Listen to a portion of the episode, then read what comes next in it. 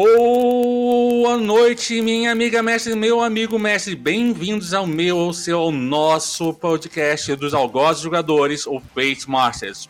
Dessa vez nós temos um programa especial da nossa série Fate Masters Analisa e nós estamos falando de um jogo que é mais forte do que uma locomotiva, mais rápido que uma bala, capaz de saltar uma pilha de suplementos em uma edição só.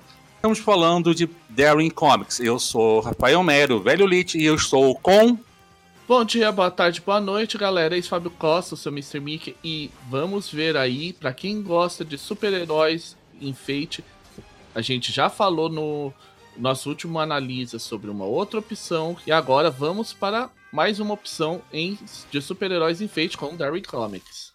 Caros espectadores, está mais uma vez com vocês o seu bom e velho conhecido Cicerone, Luiz E os levará para uma abordagem tanto insólita dentro da sua cela croada e falará um pouco sobre supers com nossos amigos, desta vez sem direito ao abismo da descida da loucura, a não sei que vocês gostem de algo mais exótico com superpoderes. Ah, que isso, esse jogo dá para colocar o Cthulhu e ele pode ser até vencido. Adoro eles por causa disso.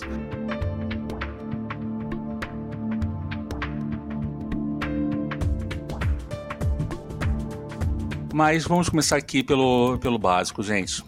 Darren Comics, nacional ou gringo? Gringo. Traduzido ou não? Não tem tradução para o Brasil. Que pena. É básico ou acelerado? Ele é básico, porém com algumas adições de regras próprias. O livro é autocontido ou precisa do feito básico para jogar? Totalmente autocontido, você não precisa de mais nada para jogar no Cedary Comics. Agora vamos aqui. É que só toda. Passamos aqui pelo grande. Pelo, pelo, primeiro crivo, agora aquela perguntinha básica, assim, vem com universo próprio ou é totalmente genericão? Não, ele é totalmente genérico. Ele, assim como no caso do Fate de quatro cores, ele é muito mais um guideline sobre como criar um. usar regras, as regras do Fate e tal, para lidar com RPG de supers do que um RPG, vamos dizer assim, de supers a vera, no meu ponto de vista. Hum, quer dizer então que não vem com o mundo é do tipo. O grupo um, e o mestre tem que se virar para fazer o, tudo funcionar, correto? Sim e não, porque como estamos lidando com o Fate, se o mestre tiver um mínimo de inteligência, ele pode fazer uma sessão zero e esparqueação do mundo com os jogadores. Como, por exemplo, fazer algo steampunk com supers? Sim, porque, Sim. Na, porque na realidade, como a gente disse, ele é genérico. Abor é uma abordagem que, pelo que eu vi, é muito comum de RPG de supers. Eu tô falando porque supers não é a minha praia, tanto em RPG quanto em leitura. Em geral, os sistemas de supers que você tem por aí, tanto para Fate quanto para outros sistemas, eles são muito mais. Eles te dão muito mais a estrutura de como conduzir a parte de poderes e tal do que um cenário. É meio raro você ver um setting. É aí que tá, a minha, pouquinho minha praia e existem duas categorias que são realmente 100% genérico, que aí a gente tem o Fate em 4 Feito em quatro cores, o Darren Comics, e você tem o pessoal que vem casado com o universo, que é o caso do Running the Cape, é o caso do pessoal que curte o Cortex, o Marvel, e também, também tem o pessoal da velha guarda do. Assim, só. Que livro bom é aquele que é a prova de balas, que já foi comentado aqui o, e já foi até um vídeo compartilhado, mas esse eu faço questão de colocar de novo e porque afinal de contas, ver um livro de RPG levar um tiro e falar assim: olha, passa 38, passa 22, mas não passa esse calibre aqui. É legal que é o Champions que vem com o universo próprio e é, são 20 por tantos anos com o mesmo universo evoluindo. É algo de se tirar o chapéu.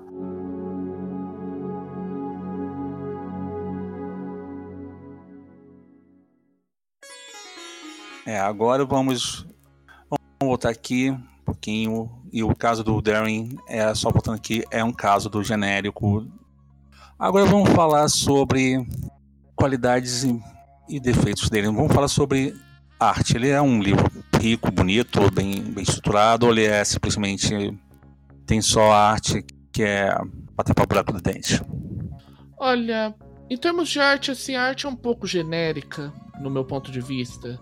Mas ela é bonita, ela é bem feita e ela tem aquele lance dos quadrinhos, como o pessoal chama da Era de Prata, aqueles quadrinhos mais, vamos dizer assim, final dos 70, início dos 80, né? Eu, como eu disse, eu não sou especialista em quadrinhos. Então. É, estamos falando da fim de prata, era de bronze. Isso, é um pouco mais. É um pouco por volta desse final aí, aquelas artes bem rústicas comparado com o que a gente tem atualmente, mas bem icônicas mesmo. Ele procura beber dessa fonte. Daqueles quadrinhos clássicos de Tropa Alpha, Vingadores, X, Preencha Aqui. Sinta a Liga da Justiça e por aí vai. Aham, uhum, Legião. Talvez seja grande inspiração até do sistema, né? Essa Talvez. Essa era um pouquinho mais icônica, mais preto branco. Talvez. A diagramação, que eu não. Podemos dizer que é uma animação muito feita, você tem o uso saudável e correto das fontes, da, tanto da escolha de capítulos, das fontes para títulos e tal, então torna a leitura bem fácil, bem agradável, não é uma leitura, digamos, é nosso anticrivo de, de layout, que vocês lembram, se vocês entenderam o que eu quero dizer. Uhum. Aquele exemplo que nós sempre lembramos que do não fazer, né? Exatamente, nosso anticrivo de layout. Tá certo. Vamos agora aqui pro escrita. Ele é uma escrita clara, tipo assim, se você sentar e souber pouco inglês ou tiver apoio do Google, você vai se perder ou simplesmente ele é suave e direto ao ponto. Olha só, uma coisa que é interessante do Darren Comics que eu tava lembrando agora, que eu não coloquei na pauta, é que o Darren Comics, em tudo que ele pode, ele replica o texto do Fate básico ele replica o texto do SRD. Se, se você pegar e fazer um batidão, você vai perceber que aonde é mais casado, ele pega o SRD e basicamente copia ipsis literi. Sim, ele faz isso. Até porque se ele pretende ser um livro standalone, ele precisa ter o máximo de regras possíveis contidas nele. Eu sei, é que alguns produtos, eu já vi isso em outros produtos que a gente vai comentar, mas eu vou citar alguns, por exemplo, tanto para Fate básico como Baroque Space Opera ou Part-Time Gods, como no caso de produtos para Fate acelerado, como o Young Centurions, por exemplo, eles não tentam copiar tão ipsus literi. Você consegue fazer até um diff, digamos assim, você consegue extrair o que eles puseram dando um diff entre o SRD do Fate e o documento do Darren Comics. Agora, explicando para os para o pessoal que não é do grupo Mundo GNU Linux, Fábio, você poderia explicar o que é diff? diff é o seguinte, é você basicamente é um comando de Linux que basicamente ele te diz as, as mudanças entre dois, entre dois arquivos de texto. Então você, ele diz aqui onde foi inserido o texto, onde foi retirado o texto, onde o texto foi alterado, apesar do parágrafo ser basicamente o mesmo, e coisas do gênero. Basicamente é como fosse fazer um clone com alter, pequenas alterações. Então, nesse ponto, para quem antes da Solar trazer o Fate básico conseguiu acompanhar pegando o Fate Core em inglês lá da Evil Hat, basicamente o mesmo texto, então não tem grandes dificuldades no meu ponto de vista. Bom, muito bom.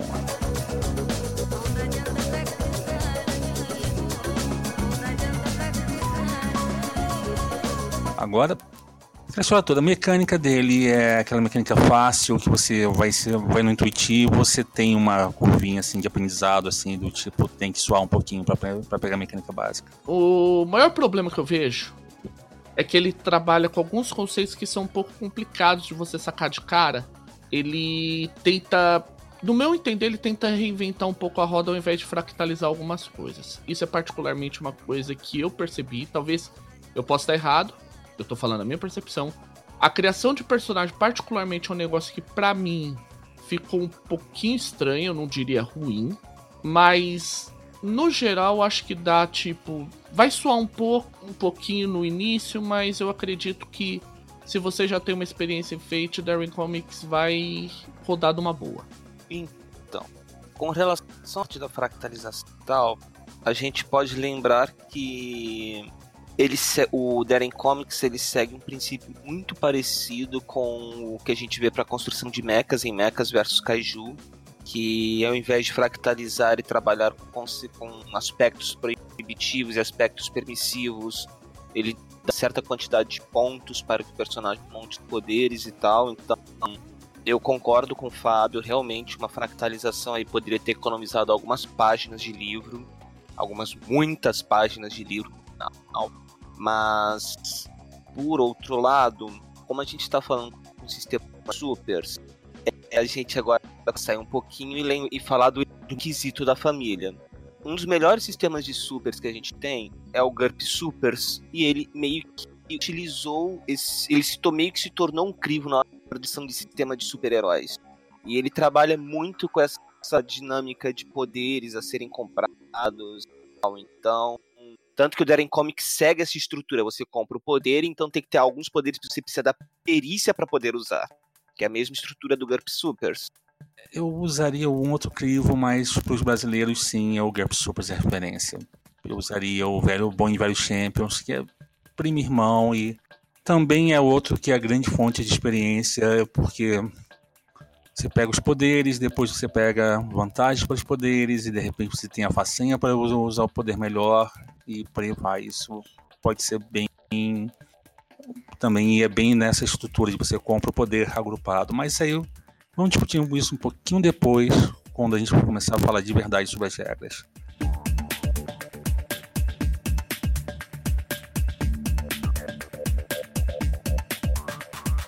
Vamos começar aqui pelo, já que a gente começou a falar de regras, né? Vamos falar sobre o que, que tem de diferente em relação ao fute básico. O que, que é a presença diferente em relação ao fute básico, o Darwin. Vamos começar pela lista de perícias, que é a lista de perícias diferente da lista de perícias do Fate básico para incluir justamente perícias mais apropriadas e mais afinadas ao conceito de aventuras de super-heróis ele trabalha muito, ele adiciona uma série de perícias que são basicamente perícias que a função é a mesma do que seria em outros casos e mas com o objetivo de focar em supers. Então você tem, por exemplo, vai a accuracy que seria precisão, que é a ideia de você é basicamente você usar a tua perícia de os teus é o que você usa para atirar usando seu poder. A hora que você vai dar a bola de fogo é vai utilizar seus seu laser com os olhos é, é a accuracy que você vai usar, não o chute. Technology, que seria os ofícios mundanos contra Artifacing, que é a ideia do você fazer itens mágicos e por aí afora. E talvez a grande coisa desse do Darren Comics, que é a perícia de controle, que ela é ela vai ser importante mais para frente, mas basicamente você dividiria ela em três grandes grupos, que é mágico, mental e, e o poder.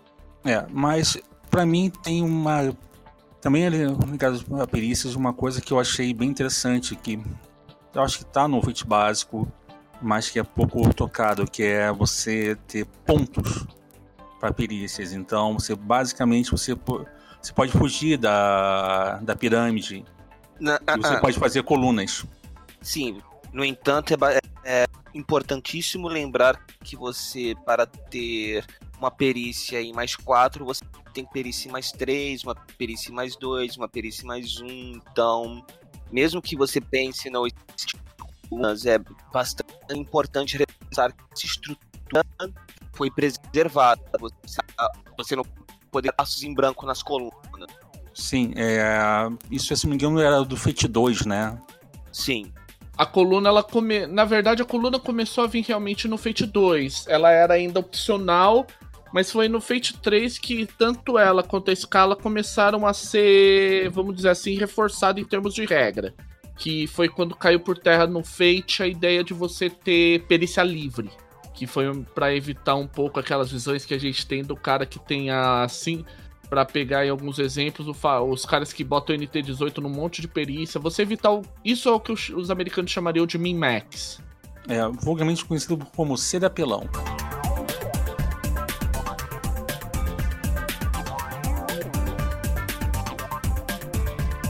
Também uma coisa interessante. O Darren ele tem um esquema de patamares de campanha. Então, do realista até o meu Deus do céu, nós somos deuses andando na Terra. E isso se repete no número de pontos que você tem para cada forma de campanha. Eu acho isso bem interessante. Uhum. Na verdade, ele tem três estruturas que você tem, que para você, digamos assim, definir o nível da sua série, que é como ele chama a campanha. Para você, amiguinho, amigo, que ainda não entendeu o que é esse conceito de série, pense lá no, na capa dos quadrinhos. Então, tem o, o quadrinho dos X-Men, o quadrinho da Liga da Justiça, o quadrinho da Liga da Justiça Dark, o quadrinho do, da X-Force, o quadrinho da Excalibur. Cada um desses quadrinhos seria uma série. Aí ele tem três grandes níveis que você pode adotar. O nível mesmo, que define o quanto de, de pontos heróicos você tem, que é o que você usa para comprar seus poderes. O tom, que define, por exemplo, a tua recarga, o, o tanto de estresse que você tem, o tanto de. E, a, e o quão rápido você se recupera. O quão rápido você se recupera de. de consequências. Quão rápido você se cura das consequências. E a experiência, que define por quantos pontos de perícia você começa e dá, em alguns casos, mais alguns pontos heróicos. A combinação desses três elementos é que vai definir qual é o nível da sua campanha.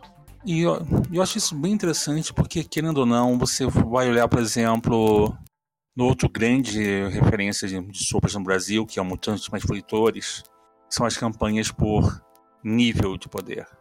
Ah, você tem uma campanha de PL 10, que é a padrão, de, seria nível de poder 10, NP 10.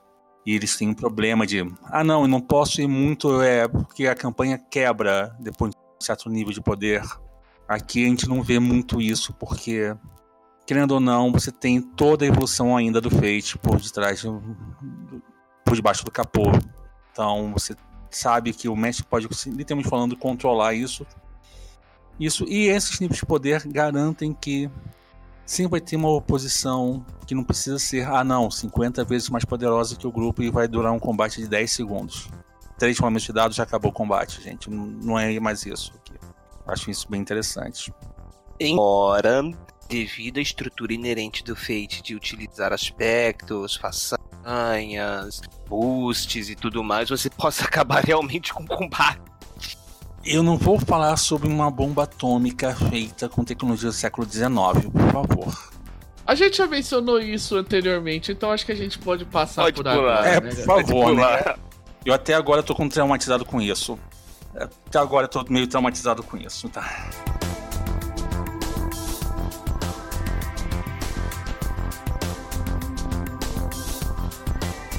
A gente falou então sobre a série e tal.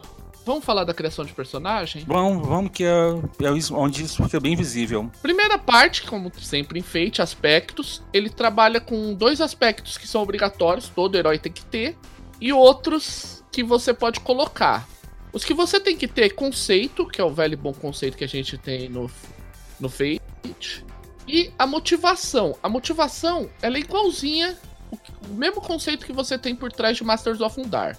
Ou seja, basicamente o que te leva a porrar todo mundo por aí.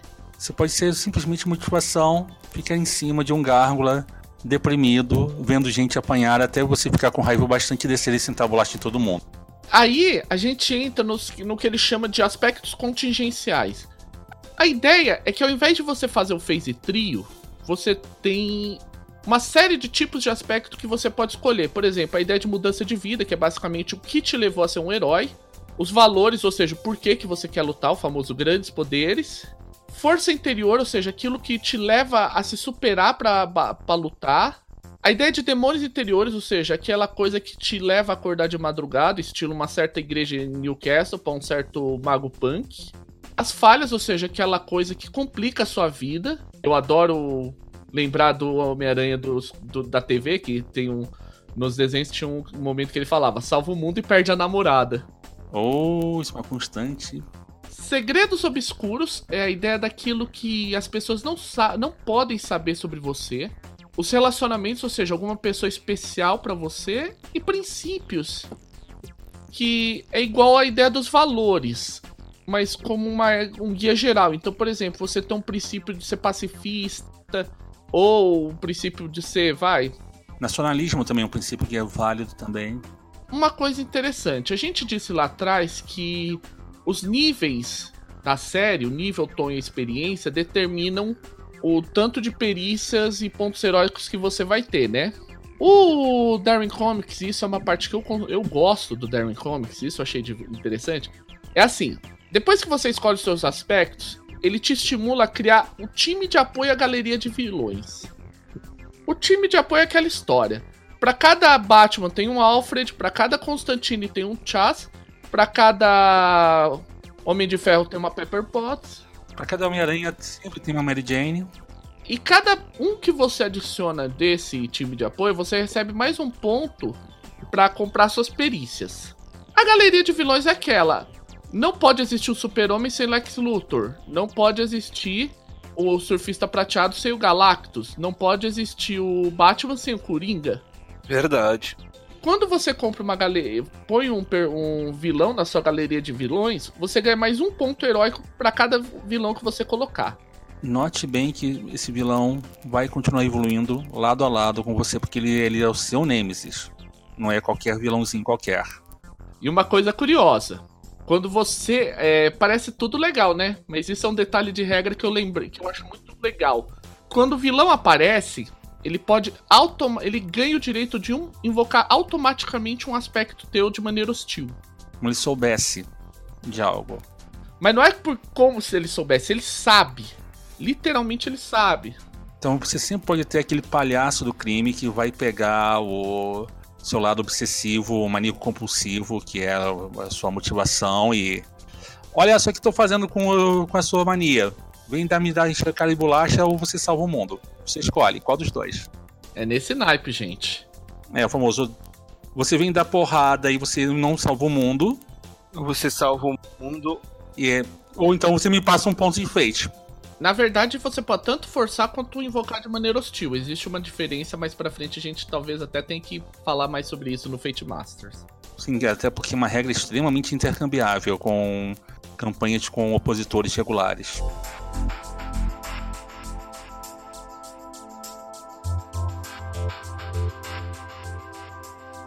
A gente já falou sobre as perícias, né? Sim, já falamos sobre as perícias, só que a gente esqueceu de falar uma coisa muito importante o topo das perícias. Sabe aquele mais 4 que você está acostumado? É pouco. Vamos falar de mais 6, mais 8? O limite normal é em fantástico, mais 6. Só que ele pode chegar a. Acho que é. Como é que é mesmo? É o Unearthly, que é o. Eu acho que é o Godlike 12, se não me engano. É inconcebível, tá aqui. Acabei de consultar no livro. De qualquer maneira, é o mais 12. É, tipo assim, é aquele resultado no dado que você olha assim do tipo, por que Deus permitiu os meus jogadores fazerem isso? É, chegar em mais 12. E lembrando sempre que a escala ainda pode estourar, né, gente? Como, por exemplo, 21. Ok. Deixa quieto. Deixa quieto. Elucidar ainda se lembra da explosão.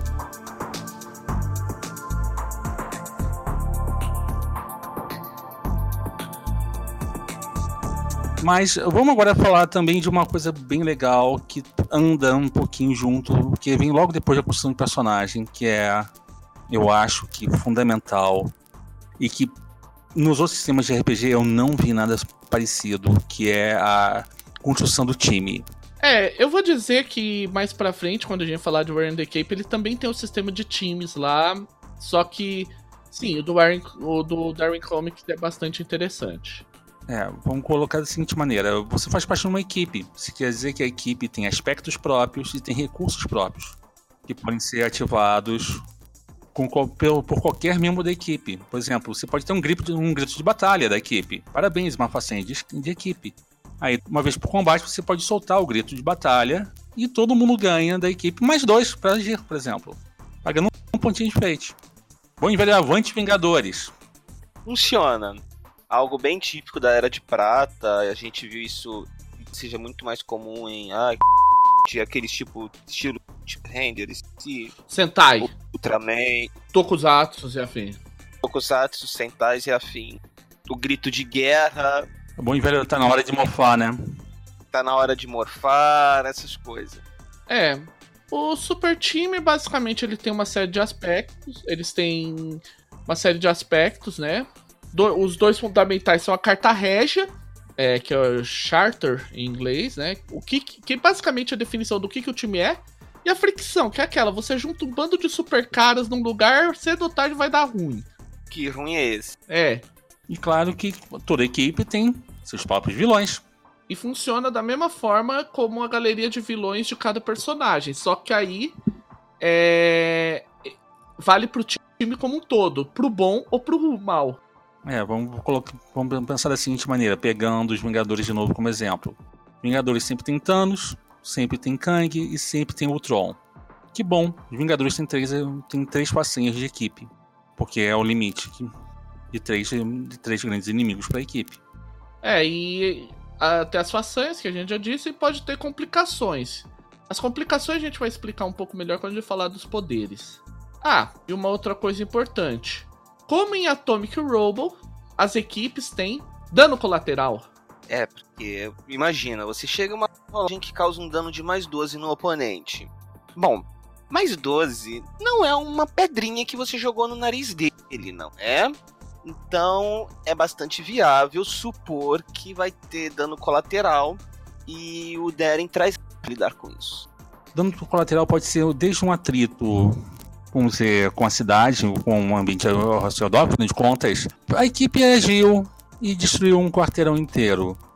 Ou pode ser algo até interno. Tipo assim, você acabou apertando fulano e fulano era ligado a Beltrano e Beltrano era ligado a não sei o que e tal, e de repente a sua tiazinha coitada, infarta, e você fica falando, ah, PQP, por que, que você fez isso com a minha tia, caralho? Aí você tem aquelas brigas internas de equipe também. É a mesma ideia que a gente tem no Atomic Robo. Com uma vantagem que, assim, é, caso você falhe na hora de tentar limpar a consequência colateral, um dos personagens pode assumir por conta própria essa consequência colateral. Querendo ou não, é uma parte interessante porque fica subentendido que todos os colaterais têm um drama envolvido. Mesmo o colateral mais simples, que é nós acabamos destruindo o quarteirão. Que bom. Agora você vai fazer o que para limpar a reputação da equipe? Ou vai fazer o que para, de repente, você se livrar de ter mais uma culpa no cartório porque alguma coisa foi destruída no meio do caminho? É isso que é assim que funciona, né, gente? Nesse ponto a gente está falando bem aquele climão de Era de Prata, porque hoje em dia. Ah, não, alguma coisa foi destruída, taca dinheiro em cima e acabou. Dá uma de governo americano. Make America Great Again.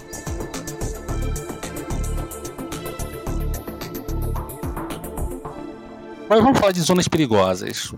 Entendeu? Zonas perigosas é um, é um dos conceitos mais interessantes que eles introduzem. Talvez seja a grande inovação deles. Tanto é que a gente vê algo parecido com no Adversary Toolkit.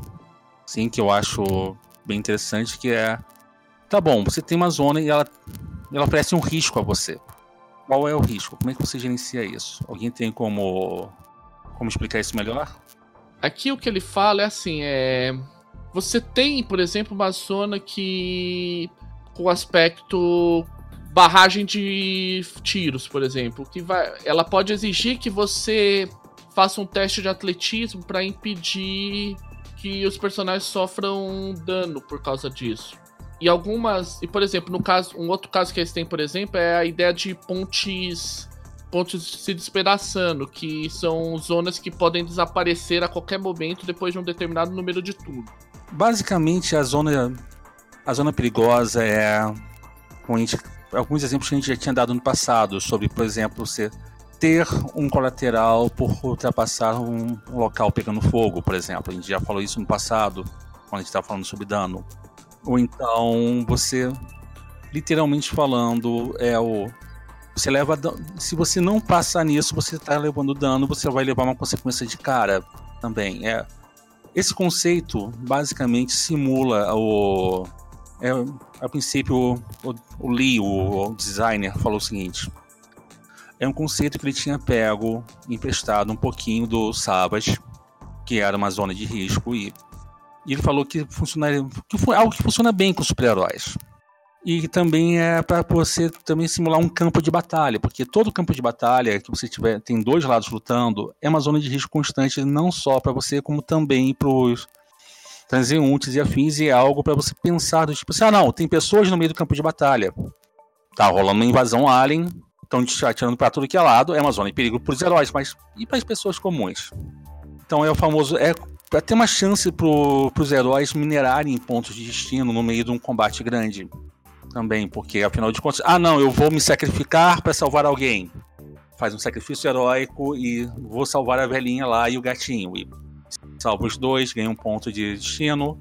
Agora eu tenho um ponto de destino suficiente lá para detonar o grande gigante que veio do céu com suas máquinas de destruição em massa. É um conceito básico. Porém, ele viu durante os jogos que era muito mais fácil se simular com, esse, com essa zona de, de perigo, essa zona de risco. É, por exemplo, uma metralhadora sendo disparada. É, o cara não está olhando para ninguém, você tem um, tem um justiceiro, um tipo de justiceiro que você está gerando uma zona de risco para os, para os inimigos do mestre, para os inimigos da equipe. Porque o cara tem uma metralhadora, tá metendo o dedo e tá ignorando por completo, tipo assim, a segurança de todo mundo. Ele viu que era uma coisa bem comum em campanhas mais nível urbano, heróis urbanos. E aí ficou meio que, por que não colocar isso numa regra tangível? Sim, até porque são poucos isso, até fora de mas são poucos os sistemas que lidam com situações como essa. Um cara com a metralhadora simplesmente está sentando e largando prego. São poucos sistemas que realmente trazem uma abordagem válida para você representar o que. Tudo bem, tem um cara com uma metralhadora girando o braço em arco, tá? E o que acontece? Ponto bem a favor de, de, de Darren Comics foi preocupação com esse tipo de zona de perigo, porque, querendo ou não, super-heróis costuma ser um gênero muito urbano.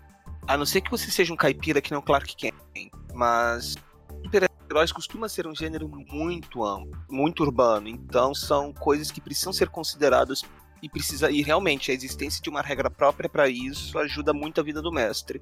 Isso também, gente, é, é bom porque um tropo típico de supers é aquele bando de capanga, vamos dizer assim, capanga bundinha, os capangas que normalmente estão vestidos com roupas similares a nazistas, romanos ou unos, é, eles são. Eles normalmente não vão provocar um grande dano contra os heróis, mas tipo, eles vão representar coisas que atrasam eles.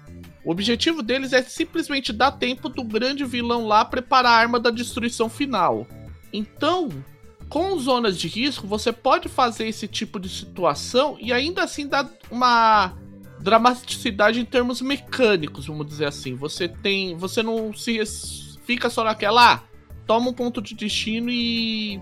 E você fica é, gasta um tempo. Não, você pode realmente minando os personagens, ainda que aos pouquinhos, na, é o famoso chip damage. Como eu falei lá no Adversary Toolkit, você tem algo similar a isso, que eles trazem assim, os conceitos de obstáculo e constrições. E a gente ainda vai falar sobre o Adversary Toolkit, mas basicamente ele oferece exatamente esses bloquinhos de regra fractalizado que você vai misturar para criar situações similares a de zonas de riscos do Darwin Comics. Essa regra é uma, é uma regra relativamente simples. É uma regra que eu intuitivamente e é uma regra que eu roubei para todos os meus jogos feitos, porque, querendo ou não, de fantasia sempre tem, vai ter chuva de flecha, sempre vai ter caminho pegando fogo, em, em urbano sempre vai ter alguém para tirar e é o grande momento também para você fazer um jogo seus jogadores brilharem, já que se você for olhar bem, por que não, né? Fazer, dar uma, uma posição meio burra para eles superarem e a, e a partir de então terem seu próprio brilho. Uhum, aquela oposição, é como eu disse, é a famosa oposição bundinha. É os, pra quem conheceu o Defensores de Tóquio original, são os famosos soldados capenga. É aquela coisa, os caras só estão lá com o único e exclusivo objetivo de ser moídos pelos heróis. É, é o saco de pancadas ambulantes. São mooks le da letra. Sim, é a ideia do Mook mesmo. É, só, só tá lá pra apanhar, para resumir bem rápido.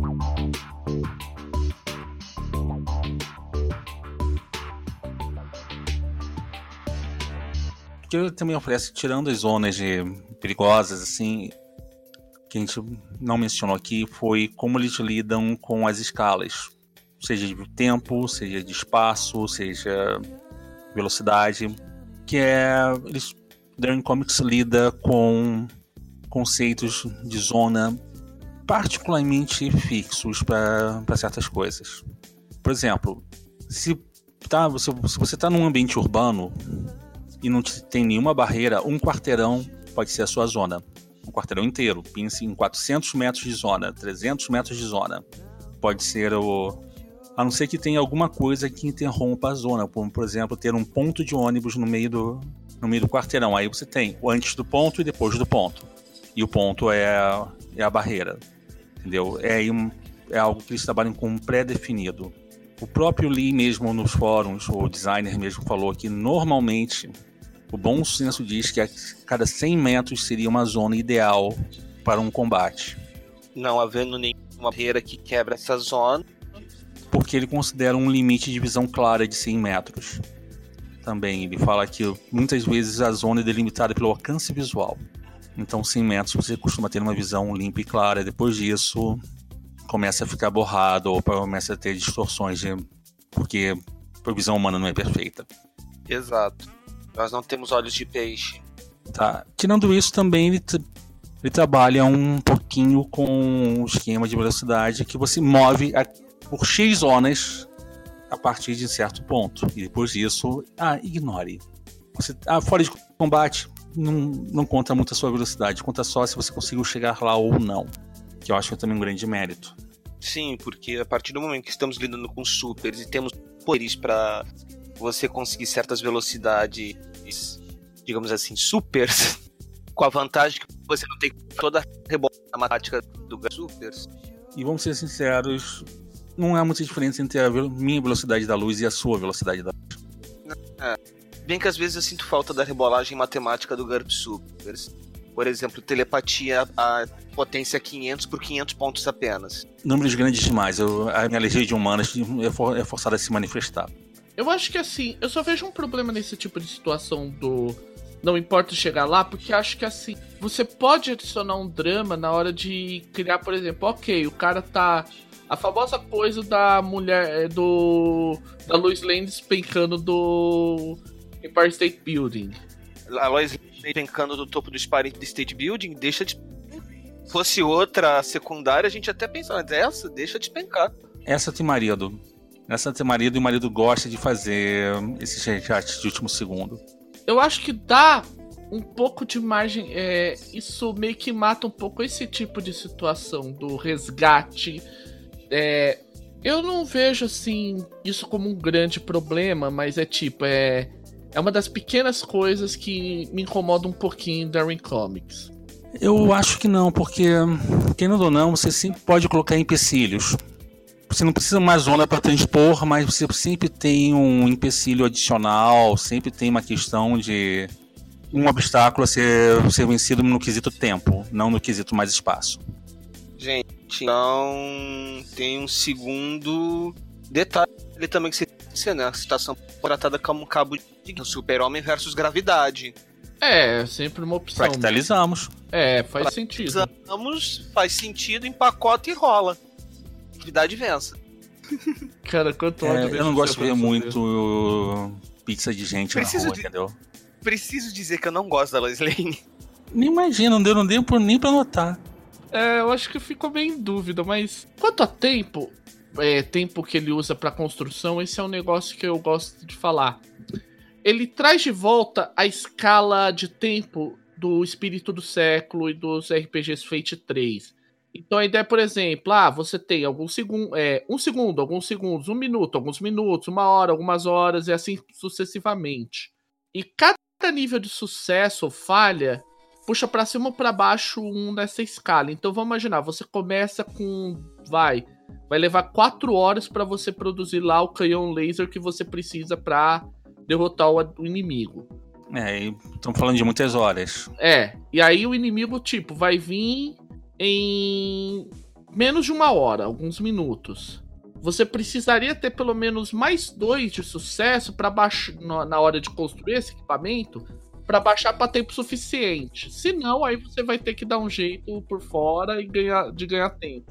Isso é bem interessante porque você tem também o outro quesito que é relevante. Que, ah, não, vamos falar de, sobre invenções.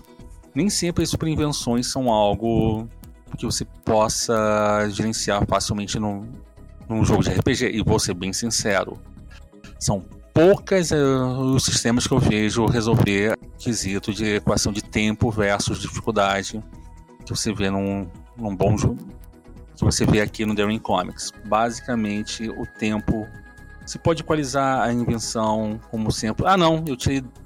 Você faz tão rápido que você. Ah, não, já tinha aqui comigo, mas foi criado. Porém, nunca é fácil, nunca é rápido. Quando é fácil, não é rápido. Quando é rápido, é difícil. E tem essas proporções todas de. Tem essas, todas as proporções. Eu acho o que administração de tempo é uma das melhores coisas para você trabalhar com super inventores e acaba com um problema que eu vejo que eu vi tem até uma reclamação de algumas pessoas que eu vi fazerem em relação ao de manufletores que o ah não gente fazer uma catapulta é fácil requer pouco material só requer um material que em, em dois segundos a catapulta está montada e aí, no você vê, não, gente, uma catapulta é, é, é, grande, é uma invenção que vai demorar e tal. Mesmo que você faça com.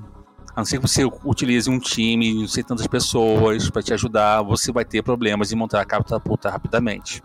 Porque vai ter um quesito de uma pessoa só contra o relógio. Que bom, é uma dificuldade lá em cima. E se você não for um gênio e um super gênio e não gastar um ponto de destino, isso não vai sair fácil compensação, se você for um super ações corretas, gastar os pontos de destino pode. Sem contar, você tem um exército de pessoas para trabalhar. É, considerando que você gastou todos os recursos possíveis e imagináveis e minerou todos os aspectos, com certeza o 21 é possível.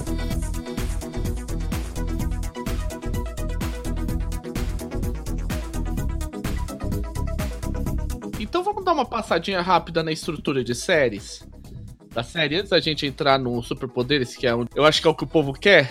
Vamos lá.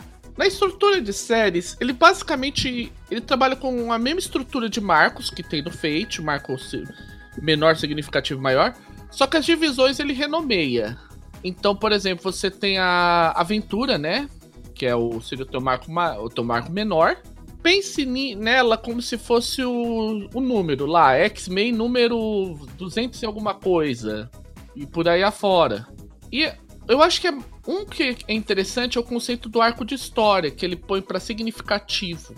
Ele sugere que você pense no mesmo conceito dos daqueles grandes, daquelas grandes graphic novels que são normais, muito comuns atualmente. Os encadernados. É, os encadernados, tipo, inclui Crise da Infinita Terra, o vai extinção para usar numa coisa do Guerra Civil. Guerra Civil. É, e cada um desses arcos de história é o seu marco significativo. Isso é interessante porque é aquela história. Isso te dá uma. É, é uma coisa que muita gente que reclama do Fate às vezes é meio difícil de você pensar, que é a ideia do. Ok, quando é um marco, quando não é um marco, quando é um marco de cada tipo.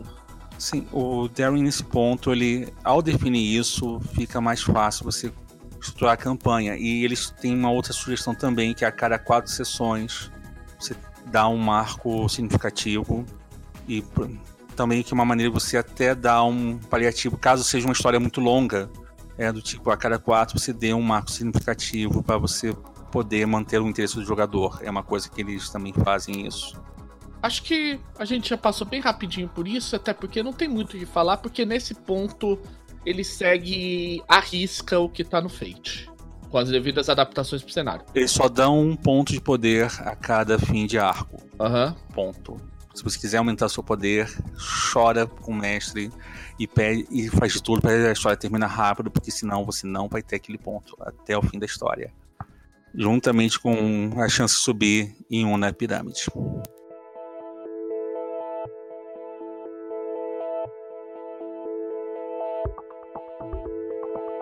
É, e aproveitando que a gente falou de pontos heróicos, vamos entrar então lá na. Agora vamos entrar no.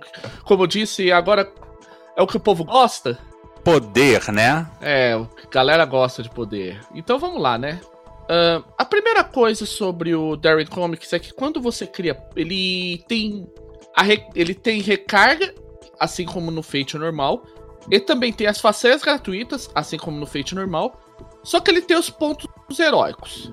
Qual é a diferença dos pontos heróicos em relação a, a, as façanhas gratuitas? É que só com os pontos heróicos é que você pode comprar seus poderes. A grande vantagem é que dá para você fazer o famoso super normal, torrando os seus pontos heróicos para comprar façanhas extras.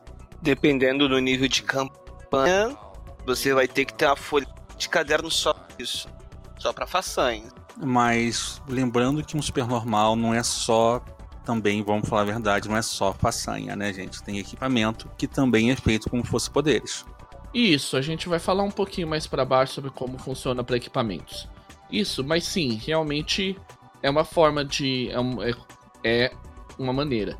O, uma coisa importante sobre todos os poderes em Darren Comics é que você agrega todos. Ele tem uma lista de poderes específicos lá: invulnerabilidade, raio, explosão, psiquismo e blá blá blá. Toda aquela parafernália típica.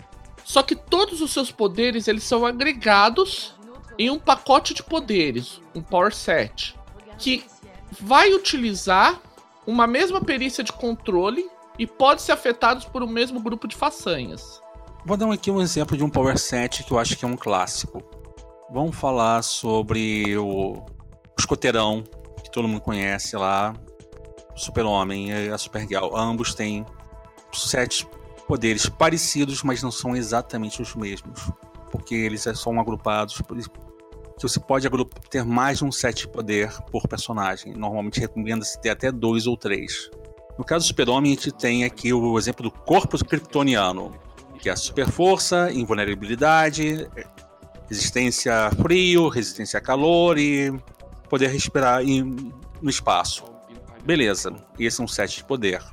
Ele tem um outro set de poder que envolve o voo, a visão de calor, que são os poderes dados, entre aspas, pro, pela luz solar direta, que é o voo, o super sopro, a visão de calor e por aí vai. Porém, eu, eu posso ter um personagem com os mesmos poderes com sets distribuídos de maneira diferente. Então, se eu tiver um poder, por exemplo, se eu tiver um poder de anulação e eu quiser anular um poder que está em um set, eu só anulo um poder, um set, eu vou anular do set que tem só aqueles poderes que estão listados, por exemplo, corpo kryptoniano. Ah, eu tenho magia, então vai afetar corpo kryptoniano e corpo kryptoniano ele perde super força, perde vulnerabilidade, perde tudo mais. Mas se eu tiver que afetar uma outra pessoa com um set parecido, tiver um ou dois poderes diferentes, que bom.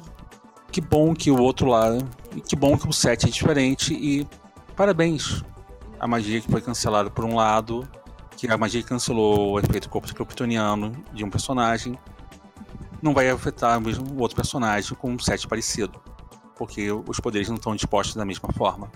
Então evita você ter alguns probleminhas que são mais comuns, assim, o sistema de subas que é do tipo, ah não, eu tenho um poder que foi feito para cancelar todos os poderes do sujeito. Não, aqui não acontece. Aqui é aperta aquele set ou aquela fonte. Isso é uma coisa que você diz que é importante, porque além de tudo, todo power set ele vai ter um aspecto que define esse, esse power set. Então, por exemplo, vamos imaginar, você disse lá, o você tem o corpo kryptoniano, por exemplo, para o super-homem, e você poderia ter é, metabolismo amplificado, é, kryptoniano amplificado. Que é aquela ideia de que no sol amarelo, o kryptoniano, todos os kryptonianos têm isso também. Mas ainda assim pode ser tratado como um power set à parte. E você sempre pode invocar uma vez por cena o, um, um aspecto do teu power set sem custo nenhum, mas apenas para fazer rerolagem. Assim como você pode também. O mestre pode compelir negativamente seu, seu Power Set. E funciona da mesma maneira. O Daring Comics é um dos jogos que eu vi com o maior número de aspectos. Porém, todos eles funcionais. Sim, porque o Power Aspect ainda é um aspecto comum que pode ser utilizado à vontade mediante as regras comuns e tal. tal e não há overlapping uma das vantagens da estrutura de aspectos de poder do Daring Comics e da, é que é, Daring Comics leva, faz o personagem às vezes ter uma quantidade meio grande de aspectos. Principalmente se ele tiver 2, 3, 4 powers tem. Porém, esses aspectos, eles são esses essa montanha de aspectos que um personagem over, em Darren Comics acaba tendo, eles não dão overlapping entre si. Então é um sistema que você acaba tendo às vezes um personagem com sete ou oito aspectos, porém são aspectos relevantes, ao contrário do que acontecia no Fate 2, no Fate 3, que você tinha uma lista de aspectos cobrindo áreas muito similares. Eu já vejo uma pequena falha nisso. Só que aí é como eu digo, é, é uma daquelas pequenas birras e é uma coisa que eu gosto do, de como o Earn the Cape resolve certas coisas. Ao invés de você ficar criando uma série de poder, ele poderia tratar como parte do pacote do poder, do aspecto do pacote de poder, certas permissões e certos limites. Então você não precisaria ter um gerenciamento tão mecânico de certas características. É, mas eu tenho um ponto também que você tem que pensar, que, por exemplo, vou pegar aqui um exemplo clássico que todo mundo conhece dos filmes e dos quadrinhos, que é o Homem de Ferro. O Homem de Ferro, ele tem, a armadura dele não é um Power Set, pode ser três Power Sets, por exemplo. E é conta como se fosse um poder em vez de contar como equipamento, apesar de ser consertado como equipamento. Aliás, seria até uma desvantagem dele. E você pode trabalhar com muito, muitas vezes assim do tipo um aspecto, um set de ataque, um set de defesa e, o, e os sistemas auxiliares da armadura. E nesse ponto eu acho que os aspectos não são demais, porque você pode, como disse antes, é uma rerolada por cena, é, trabalha com um aspecto comum, entendeu? Você pode minerar pontos de fate falando que, ah não, meu tempo de propulsão caiu, ou eu tô ferrado. Mestre, olha só, tô compilindo negativamente o meu o aspecto aí do Power Set. Eu quero pegar um ponto de fate para eu poder investir num outro Power Set nessa rodada e eu cair, quando estiver caindo do céu, eu abro um buraco no, até o centro da Terra, por exemplo. Você pode usar isso como sinergia entre os sets e os seus aspectos comuns cada, cada é, Power Set você vai construir os ele com vários poderes, como a gente já disse. Cada poder tem um custo que pode ser fixo ou em alguns casos variável. E aí você vai somar esse custo, é poderes especiais e limites. Efeitos especiais e limites. É aquela coisa bem básica. O efeito especial ele melhora o teu poder de alguma forma. Já o teu limite ele derruba, ele diminui o poder o poder do teu personagem, por algum motivo. Eu vou pegar aqui, por exemplo, um, eu, um poder que eu construí para um personagem, né? Que é, é, ele tem o boost, né? Ele, a ideia é que ele faz um esquema tático. Ele tem um, um poder especial que é o multitargeting, ou seja, ele pode aplicar esse poder contra múltiplos alvos. E ele tem um limite, que é o fato que ele, ele é sensível, é, sensível a. É, dependente dos sentidos, ou seja, só funciona no caso com poder com pessoas que estejam ouvindo. Tem outro, por exemplo, tem um outro exemplo que eu gosto de dar muito assim, que é explica bem como muitas vezes funciona os poderes, que é o rajada. O rajada você pode fazer um combinho bonito aí que é, ah, não, eu compro rajada, mas eu pego o efeito especial rajada nível 4, vai custar lá, se não me engano, 4 pontos. Aham, uhum, é um por nível. É um por nível, mas eu pego o especial, efeito especial de fogo, porque aqui o, esses elementos contam e fazem efeitos diferentes. No caso de fogo, você faz um ataque com estilo, alvo fica, pega fogo e leva, dan, leva um daninho constante e ganha o, o aspecto incendiado, o que já é por si só uma grande vantagem, porque eles vão ter que se livrar do, do aspecto. E aí eu coloco área. Aí eu coloco um extra de área que é parabéns, e agora eu faço uma bola de fogo que pode afetar até uma zona inteira. E lembrando aqui que zona pode ser até um quarteirão. Então eu posso ter uma bola de fogo de, de 100 metros de 100 metros de explosão. E parabéns, você criou um sopro de dragão. É, um sopro de dragão. Eu criei um, criei um elemental do fogo gigante que vai tá. Um Kamehameha. Kamehameha. Kamehameha você pegaria outro efeito, porque tem outros efeitos além de fogo, ou água, gelo, ou ácido e por aí vai. Entendeu? Então você. constrói isso e você pode colocar até dois efeitos juntos, dois efeitos especiais juntos também. Eu acho que isso dá. É para quem vem, por exemplo, de Mutantes Malfeitores, GURP Supers, isso é um terreno bem familiar e bem confortável. Para quem é mais feito puro, eles olham assim do tipo assim, caramba, é muito ponto, eu não sei o que fazer, é muito ponto, eu não sei o que fazer, e eu tô perdido aqui, e é o meu problema. Para quem veio do feito puro, é muita opção. Para quem veio dos outros sistemas, opa, opção na medida. Eu acho que assim, para quem vem de feito puro, ele é excessivamente. Meu ponto de vista, isso depois eu vou até comentar melhor quando a gente finalizar, ele ele é excessivamente crunch. É como eu disse, tem coisas que poderiam ser resolvidas de sem ter que ficar, ah, eu tenho poder para isso, para isso, para isso, para isso, para isso. Não, algumas coisas poderiam ser incluídas diretamente no aspecto do, do pacote de, do Power Set. Isso é uma, é uma visão minha. É, por outro lado, o problema do pacote de permissões e proibições é que um jogador consegue torcer isso para um lado e para o outro, né? Tem essa, né?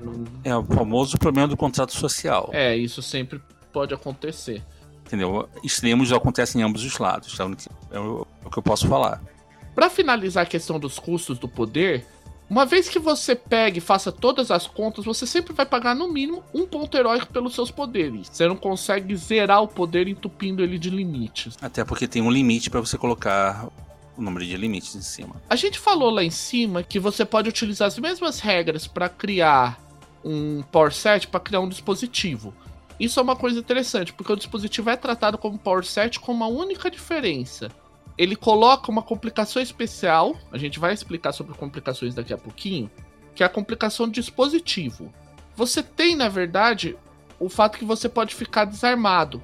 É, você pode, obviamente, perder lá o. Vai, pensando em num Ranger da vida, você pode perder o dispositivo morfador. Mas isso, por um outro lado, ele reduz o custo do, do desse power set do teu dispositivo pela metade. Então, tipo, você vai é sempre arredondado para cima. Se você fosse ter todos aqueles poderes, por exemplo, por 20 pontos de herói, 20 pontos heróicos, somando tudo, você vai pagar 10. Porém, é algo removível, né, gente? Lembrar que isso, por ser um equipamento, pode ser, pode ser removível e, claro, que o mestre pode usar e abusar de, ah, não, pifou. Que é um Fate Point, acabou de pifar. Aqui, ó, Fate Point, Fate Point, tá. Vem, vem, vem. Ó, o Fate Point. Vem, tá, vem, tá, tá, Fate Point. Que isso, gente? O, o jogador é, é mais que um cachorro. É um gato. Dependendo, é.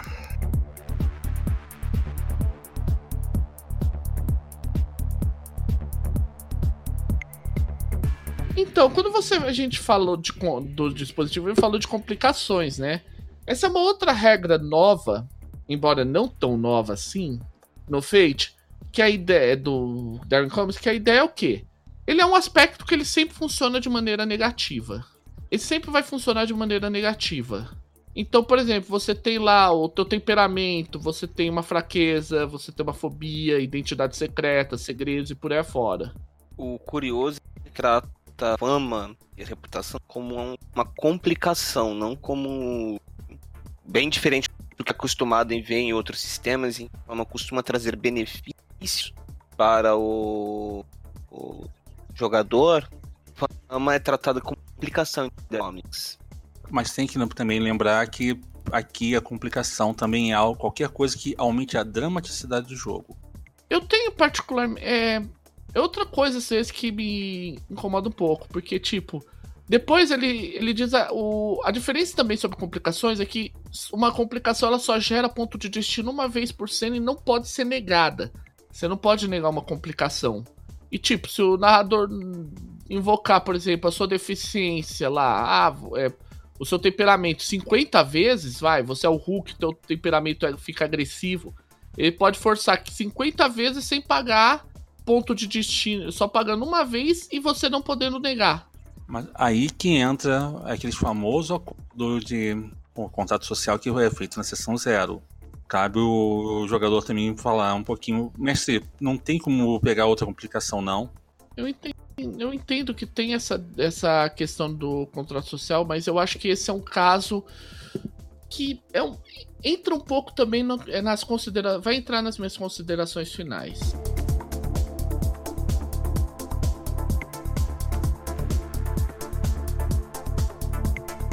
A gente já comentou as regras, né, né pessoal? Acho que já deu por regra. Sim, sim. Uhum. Já falamos tudo que podia. Acho que a gente falou mais. Acho que só Atomic Robo a gente falou tanto de regra. É, e olha que Atomic Robo, diferentemente de outros, e até do Terran Comics, a gente analisou tanto o Atomic Robo quanto o Atomic Robo Majestic 12, que é um suplemento dele. O que a gente não fez em Mecha vs Kaiju, que não vamos fazer aqui em Darwin Comics e por aí afora. Até porque o Darwin Comics basicamente só tem uma aventura. Então vamos falar sobre o que é, como aproveitar as ideias do Darwin Comics fora de Darwin Comics? Eu acho que eu posso começar falando sobre isso aí, que, querendo ou não, eu mestrei muito Darwin Comics. Darwin Comics, para mim, é um dos mais versáteis que você pode pegar baseado no fit básico. Não só ele rege muito bem a parte de poderes, como ele consegue colocar um pouco de ordem no que você pode imaginar que são o uso dos poderes em qualquer forma de jogo. Eu, por exemplo, eu, eu tive uma campanha até com Cicerone que é steampunk com poderes. Acabou virando algo meio que liga do Cavaleiro Extraordinário, só que envolvendo anarquistas, Império Austro-Húngaro e muito punk. Vou falar a verdade, foi lindo. E lembrando que eu tinha um jogador que tinha um bendito fuzil que atirava a quilômetros de distância e fazia um dano considerável e o outro que tinha feito um, um inventor que tinha uma pistola que basicamente abria buraco em montanhas. Até o fim da campanha que Deus a tenha em suas explosões atômicas, o jogo fluiu muito bem e foi bem divertido. Eu já eu já até parei para pensar assim, e se eu fizer fantasia com o Daring Comics? Será que eu consigo alguma coisa legal? Aí eu vi que não não daria uma coisa legal. Daria, eu conseguiria, uma, conseguiria fazer Exalted, ou Weapon of Gods, por exemplo. Aquele nível bem chuta-bundas. Eu Mas... já discordo, porque se você pegar um nível de. Se você. Vamos voltando lá em cima aqui no que a gente discutiu antes. Se você pegar um nível que define poucos heróicos, como por exemplo realista, você consegue fazer low fantasy com uma certa facilidade. Lembrando que Darren Comics você pode comprar efeitos mágicos como se fossem superpoderes. Então, espadas mágicas com equipamento. Então, dá para você fazer mais um low fantasy se você não der tantos pontos pros personagens. E eu me atinei de uma coisa. Ele pode casar perfeitamente bem com o Master of Undar em algumas coisas. Sim, é, perfeito. Eu acho que assim, eu vejo ele mais no esquema, por exemplo, se você quiser fazer umas coisas que fogem um tanto de um tropo de dar. É, fogem demais do, dos tropos originais, tipo. E que tem a fantasia medieval no estilo tipo, tipo vai, SAO, ou seja, Sword Art Online, no estilo Attack on Titans, que você tenha que ter muito desnível. Eu acho que ele fica, por exemplo, para você fazer uma fantasia medieval, vai, mesmo no. Acho que o Masters of Undar ainda fica, funcionaria melhor nesse quesito. Sim, é só um exemplo que eu dei, o steampunk e a fantasia. Mas sim, eu concordo um pouco com o Fábio. Se você quiser fazer algo, vamos dizer, vanciano, não é. Darwin Comics não é muito. Sei lá, mas se você quer fazer algo mais fumado, mais tipo um Exalted da vida, um, ou então Weapon of Gods, ou até mesmo assim você olhar para a série Dark Souls de videogames, que é um nível mais alto de magia e um nível mais alto ainda de pancadaria, eu acho que o Darwin Comics se encaixa como uma luva. Bom, eu já vejo o Darwin Comics bem aplicável para qualquer situação em que você tenha uso de recursos exóticos. Seja super tecnologia, magia, poderes, seja invocação de criaturas, basta você pegar personagens comuns e as criaturas utilizarem regra, regras do Darren Comics. Enfim, qualquer coisa que faça uso de recursos exóticos. Porque o Darren Comics ele dá uma flexibilidade gigantesca na hora de você não apenas criar os recursos, como lidar com recursos de fontes distintas sem ter que ficar decorando regras novas a cada vez que você acrescenta um novo tipo de fonte de recurso exótico.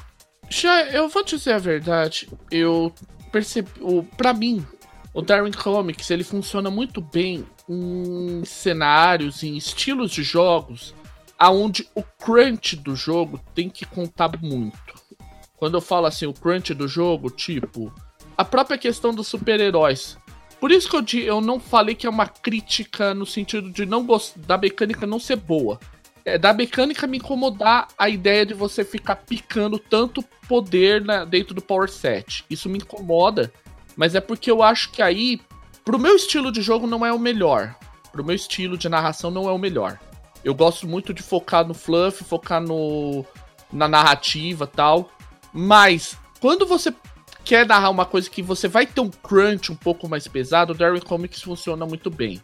Nesse ponto eu tenho que concordar. Ah, sim, o Darren Comics é para todos os saudosos de GURP Super, Champions. E.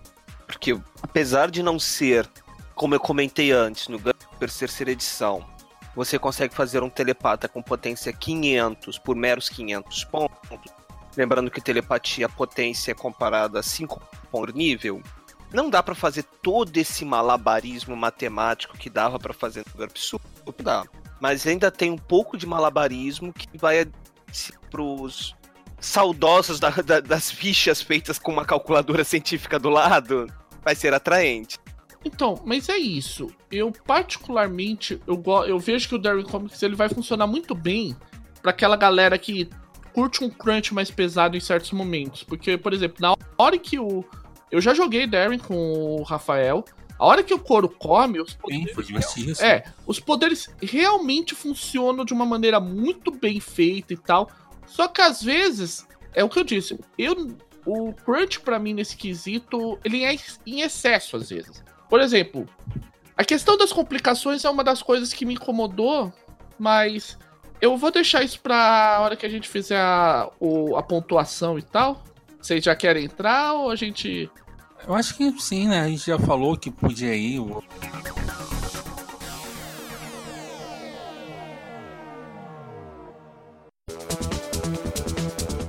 Entrar então nas pontuações. Posso começar? Vamos entrar nas pontuações? Ou... Abre então. Como eu disse agora há pouco, né? O Darwin Comics para mim me incomoda um tanto em uma na questão do fluff, é, do crunch. Eu acho que ele tem coisas que ele põe como crunch que pra frente você não precisa. O sistema de complicações, eu achei ele um tanto desnecessário e restritivo. Eu, eu não gosto muito desses sistemas que tem esse esquema de ah, o aspecto que só funciona para cima ou para baixo. É uma crítica que quem ouviu o Turamon, eu fiz a mesma crítica que eu tô fazendo pro Darren, que é o problema de você ter esse tipo de nulificação. Não é nem, porque você, eu acho interessante, e aí é uma coisa minha, como narrador, quando o jogador vem com uma solução criativa e usa um aspecto que deveria ser contra ele a favor dele. Eu acho isso muito bom, acho porque para mim isso é sinal que o jogador tá entendendo como o sistema de aspectos funciona. Eu particularmente. Eu achei. Assim. Pro, pro cenário, pro estilo, Darwin Comics é muito bom. Mas o crunch dele excessivo me incomoda. Outra coisa que me incomoda é a falta de cenário. Eu tenho um problema sério com sistemas de supers que eu preciso. O cenário para mim é uma coisa importante para eu entender, tipo, o. Em que bases o negócio vai funcionar. Se fica muito solto, fica difícil às vezes de eu entender por onde começar. Eu gostei de algumas soluções, assim, para colocar coisas, tipo a questão de você oferecer uma benesse para o cara incluir o roster de vilões, os, o time de suporte. Eu acho isso muito legal. Esse é um ponto positivo. Pra também não ficar só malhando, né? A ideia do Power Set é muito boa. Eu acho que ela, ela é bem interessante. Ele tem várias questões táticas aí, ele é bem tático.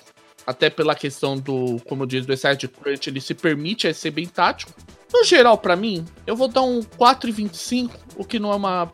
Eu não considero uma nota ruim, porque é como eu disse, ele, no meu ponto de vista, ele é excessivamente genérico, excessivamente crunch, mas ele tem muitos bons, bons pontos. Eu acho que qualquer coisa abaixo de 4 eu não conseguiria dar. Mas eu também não vejo me dando, por exemplo, um 4,5, 4,75 e tal. Quem que é o próximo? Eu acho que eu sou o próximo. Eu tenho aqui um. Assim, não vou negar, The Ring Comics é um dos meus prediletos no ecossistema Fate, mas em parte as críticas do Fábio são pertinentes. A falta do mundo para justificar todo aquele toda aquela mecânica é uma coisa meio chata. Porém, o autor tentou tapar um pouquinho o buraco quando ele fez a aventura O Little Team, o Gods, que é uma aventura basicamente de você cruza dimensões. Porém, a aventura por si só não está sendo analisada aqui, então não, e ela não entra no cômputo. Então, colocando aqui, eu dou, tô dando um 4.5, um 4,5, porque ele tem lá pontos fortíssimos a meu favor. O crunch para super-heróis, para mim, é algo imprescindível. Ajuda a você colocar limites num, num gênero que você não vê limites. Ao mesmo tempo, para alguns jogadores que ficam fácil, fica mais fácil.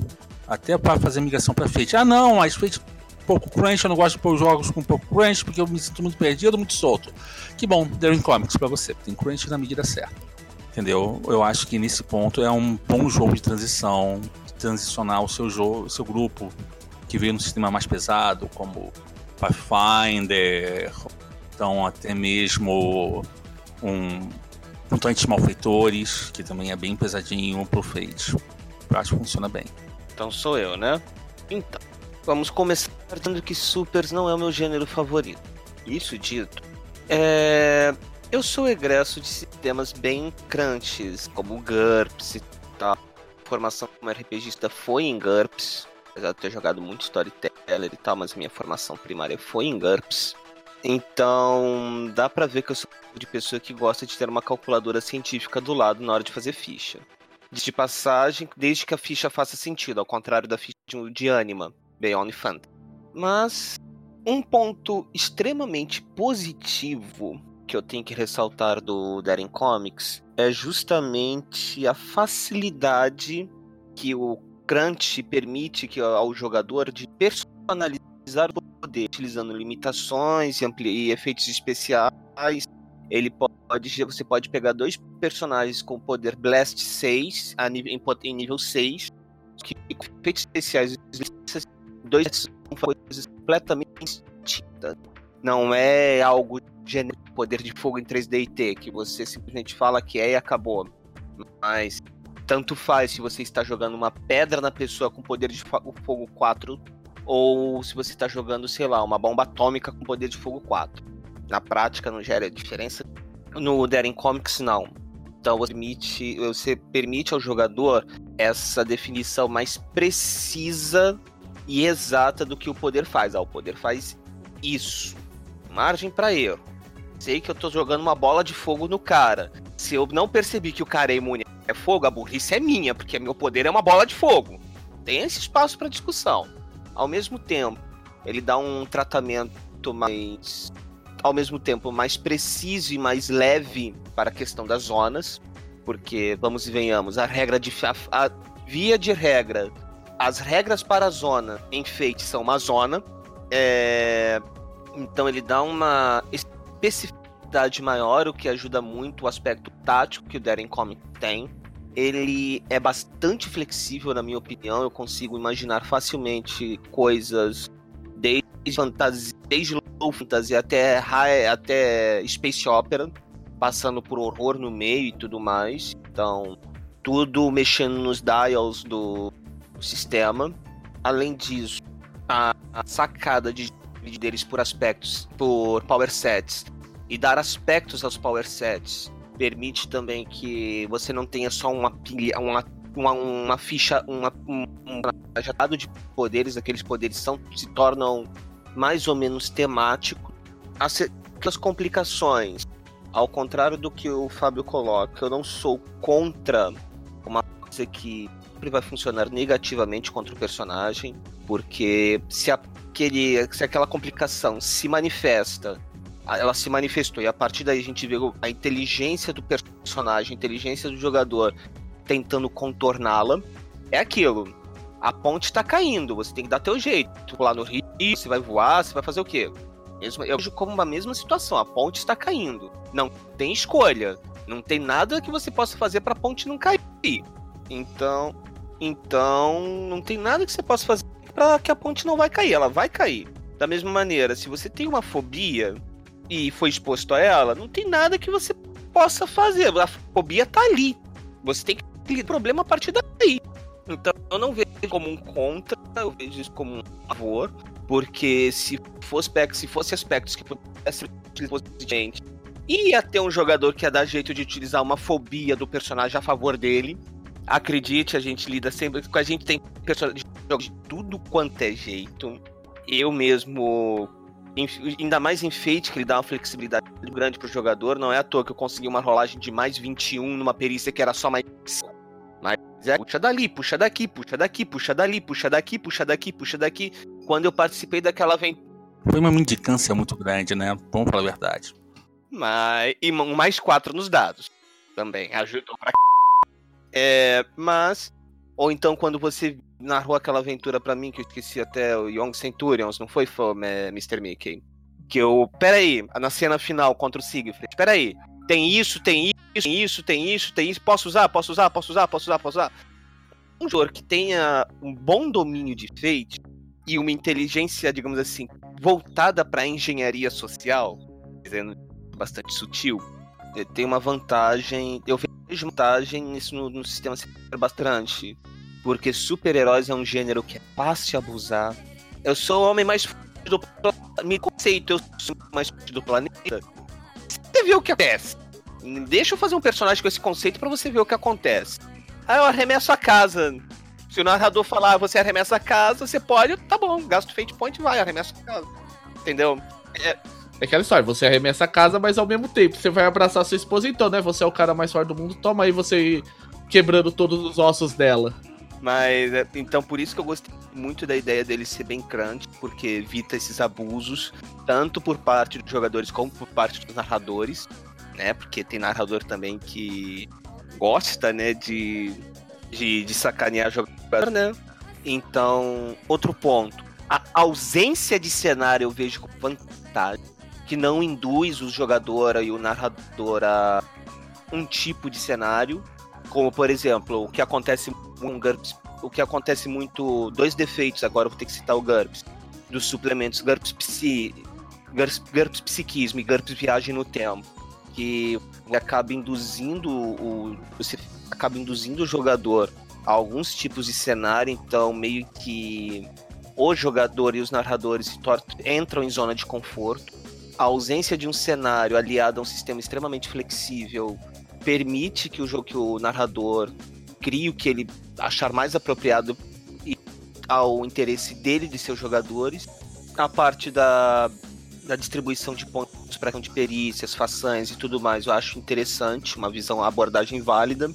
Concordo quando se diz que muita coisa poderia ter sido fractalizada, mas não vejo por que não dar 4,75 pro pro Darren Comics, fechando uma média de 4,5 para ele. É, vai dar uma média de 4,5 mesmo, porque eu dei 4,25. Uhum. É, curioso que o Luiz deu uma nota maior do que a do Rafael.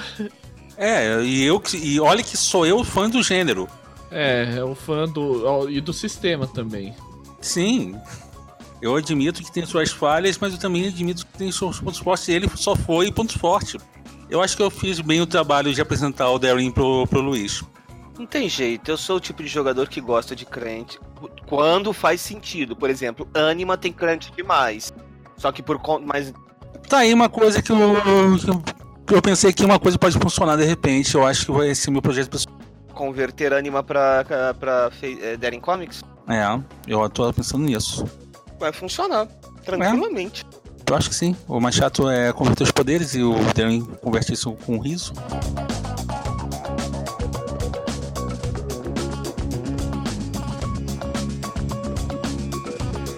Darren Comics, ele é uma ótima opção. Eu falei assim, eu mesmo, eu reconheço, mesmo eu que eu tive as minhas críticas, mas eu concordo que é um ótimo sistema para você jogar supers aí para quem tá vindo aí do, a gente já disse, mutantes e malfeitores, GURP Supers. É uma ótima opção para utilizar para super-heróis em Fate, né? Acho que a gente chegou bem a essa conclusão, né? 4,5, deixa eu até ver. O 4,5, ele coloca ele acima de Mechas vs Kaiju e abaixo, basicamente só de, dos medalhões. Bukatsu, Jade Punk, Turamon, Chopstick e Undar. É, nada mal. realmente é um é sólido, mas é do tipo, se tivesse mundo, a gente hoje estaria junto com os medalhões. Mas tipo, ficou uma posição bem justa. E assim, gente, para quem é interessado, 15 trompetes, tá? No DevTool PDF. Não é tão caro assim, não. Tá dando em média 50 reais o PDF. Deixa eu ver. É, aproveitando o nosso amigo. Em to... É, em torno, são, em torno. Pela cotação do dia que a gente tá gravando, dá R$ 49,70. Vai dar 50 reais com imposto de cartão de crédito e tudo mais. É, 50 reais lisos aí, um bom PDF, dá um livro de muitas páginas. Vale a pena ter, assim, vale a pena comprar, porque volta e meia o pessoal consegue fazer uma atualizaçãozinha aqui, colocar mais erratas incorporadas e tudo mais, que sempre é uma boa ter a versão comprada do que a versão pela Tex, cheio de buraco no dente. Acho que a gente já falou bastante sobre o Darren Comics, então, né, gente? Então, considerações, a gente já fez considerações finais. Eu acho que a gente tem uma só, é partir pro encerramento com falando o que em si fala assim. Vamos lá, né, gente? Lembrando sempre, né? Comunidade Movimento Fate Brasil no Facebook, hashtag FateMasters. A comunidade nossa do Google Plus, que a gente postou, a gente responde lá, gente. O e-mail, a mesma coisa, vocês mandarem as dúvidas, a gente responde. A resposta do lá no fatemasterspodcast.gmail.com. Mandem suas críticas, suas dúvidas, suas sugestões e tudo mais pra gente falar mais sobre Fate e ter sempre o retros... Aí é o retorno de vocês quanto ao nosso podcast, não é, gente? E lembrando que nós estamos se aproximando do fim do ano e nós sempre fazemos aquele videocast especial de fim de ano, um pouco falando sobre o que que tá por vir no ano seguinte. E eu a gente está já falando com o pessoal das editoras assim, para ver se a gente faz um videocast com o maior número de pessoas falando sobre o que que vem para 2018?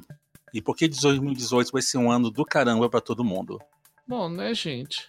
Então, fica só por fim dizer, né, que quanto mais feito, melhor, né, gente? Sempre, quanto mais feito, melhor. Sempre. Quanto mais feito, melhor.